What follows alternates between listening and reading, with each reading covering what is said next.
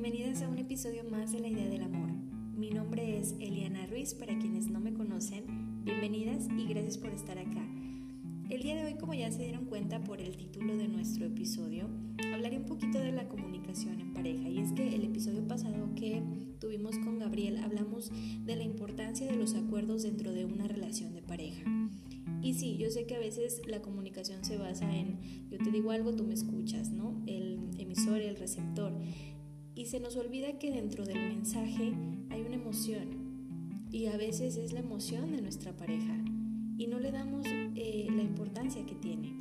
Entonces, también de repente se nos olvida que los acuerdos se pueden hacer bien de forma espontánea o antes de una relación, de iniciar una relación ya un poquito más profunda, o bien, lamentablemente, a veces se da cuando ya está el conflicto con la pareja.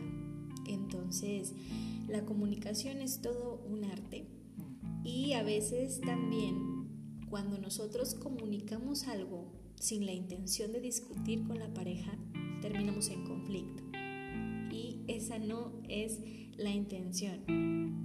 Entonces, si tú deseas saber cómo comunicarte con tu pareja para que puedan tener una comunicación asertiva dentro de su relación, este episodio es para ti. Quédate a escuchar.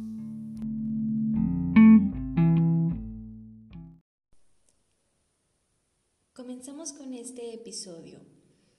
Y bueno, independientemente de darles como la terminología o el significado concreto de lo que es comunicación, me gustaría centrarme un poquito más esta vez en la parte emocional, en la parte de los sentimientos, de empatizar con la pareja.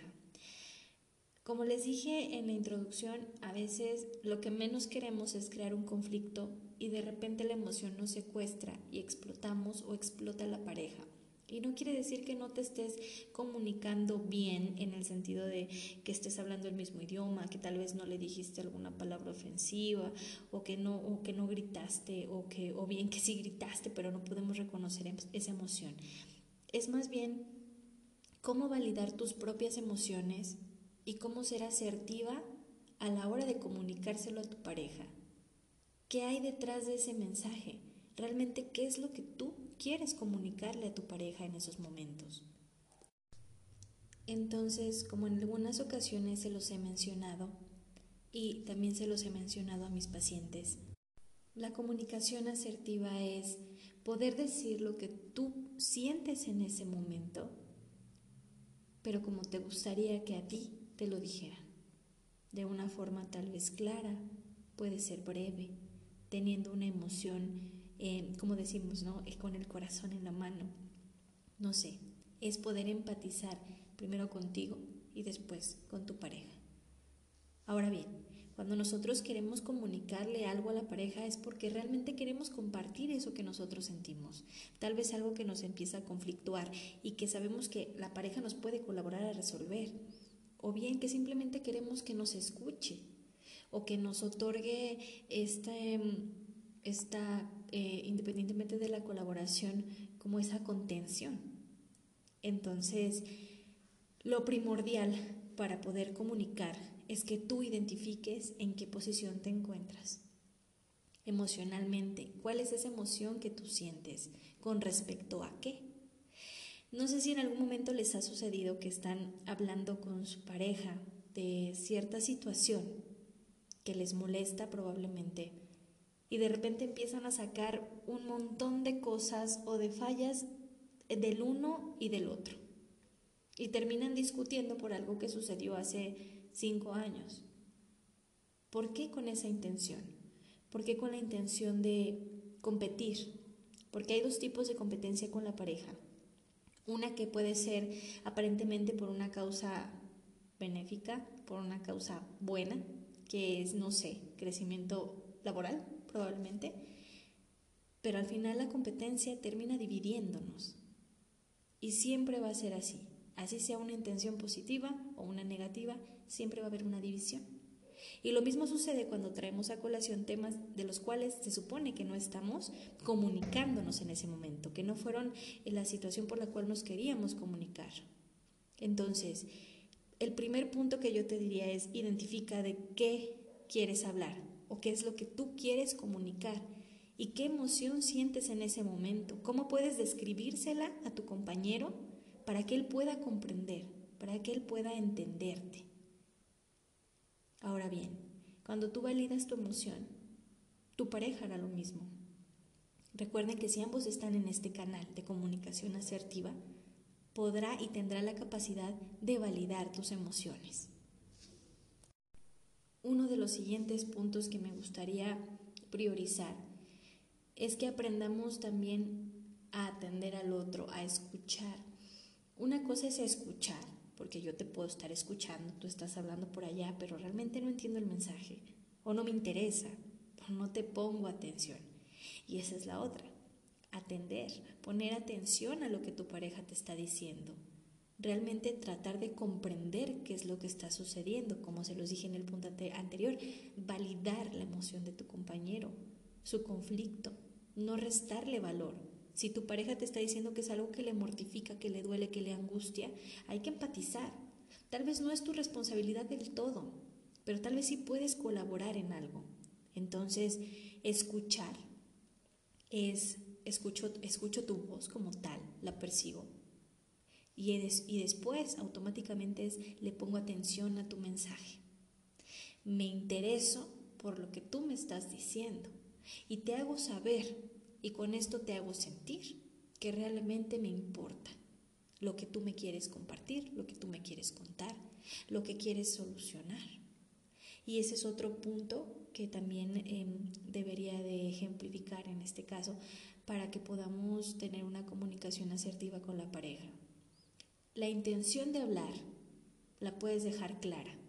Voy a discutir, quiero pelear, quiero descargar mi ansiedad, lo cual no es válido obviamente porque entonces detona otro tipo de situación que es el amor ansioso del que hablábamos, de quiero hablar, eh, quiero que tú sientas mi ansiedad, te quiero castrar en algún momento, te quiero nulificar, quiero castigarte.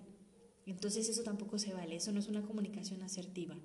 La intención siempre de una comunicación asertiva es poder resolver el conflicto del cual tú estás hablando, encontrar una solución no crear más problemas alrededor de lo que está sucediendo. No crear problemas por la emoción que yo estoy sintiendo o por la emoción que ya se generó en tu pareja.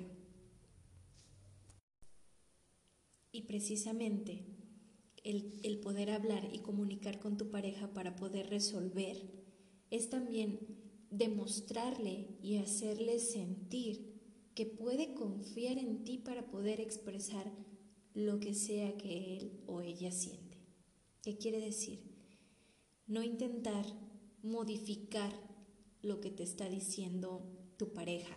Y ojo con esto, hay dos cuestiones muy importantes. Una es colaborarle a que tu pareja tenga un abanico de, de, posibilidades en el sentido de cómo puede apreciar el conflicto, por así decirlo. Es como poner otra perspectiva en su mente y eso es válido. Pero lo que no es válido es enjuiciar a tu pareja. ¿Qué quiere decir? Eh, enjuiciar es hacer un juicio de valor y decir, eso está mal, no es así, no es como tú lo piensas. Porque al nosotros utilizar este tipo de frases, lo único que estamos haciendo es alterar su realidad. ¿Qué quiere decir? Que no le damos valor a lo que la pareja está sintiendo. La invalidamos. Es como, así no son las cosas, ¿no? o, o no es lo que tú estás pensando pues si lo está pensando es por algo.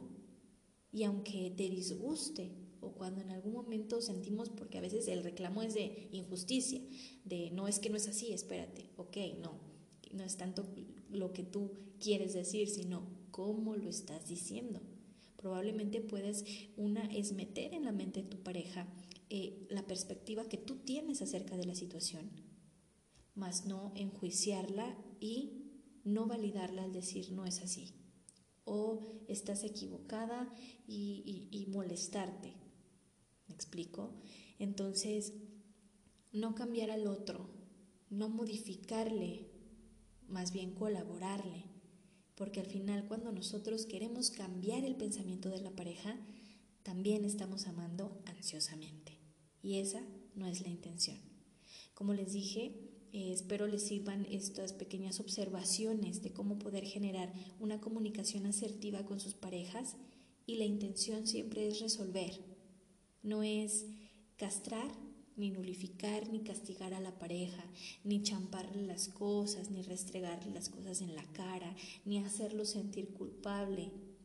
Al final, si tú amas a la persona, si tú compartes o quieres compartirle, ya sea tu vida, tu día a día, tus conflictos, lo que te causa algún remordimiento, lo que te angustia, siempre hagámoslo de forma asertiva porque eso es hacerlo con amor y con la intención de darle una solución a lo que está sucediendo, a lo que te aqueja. Esos son los puntos que considero primordiales y muy asertivos en este momento para comunicar con tu pareja.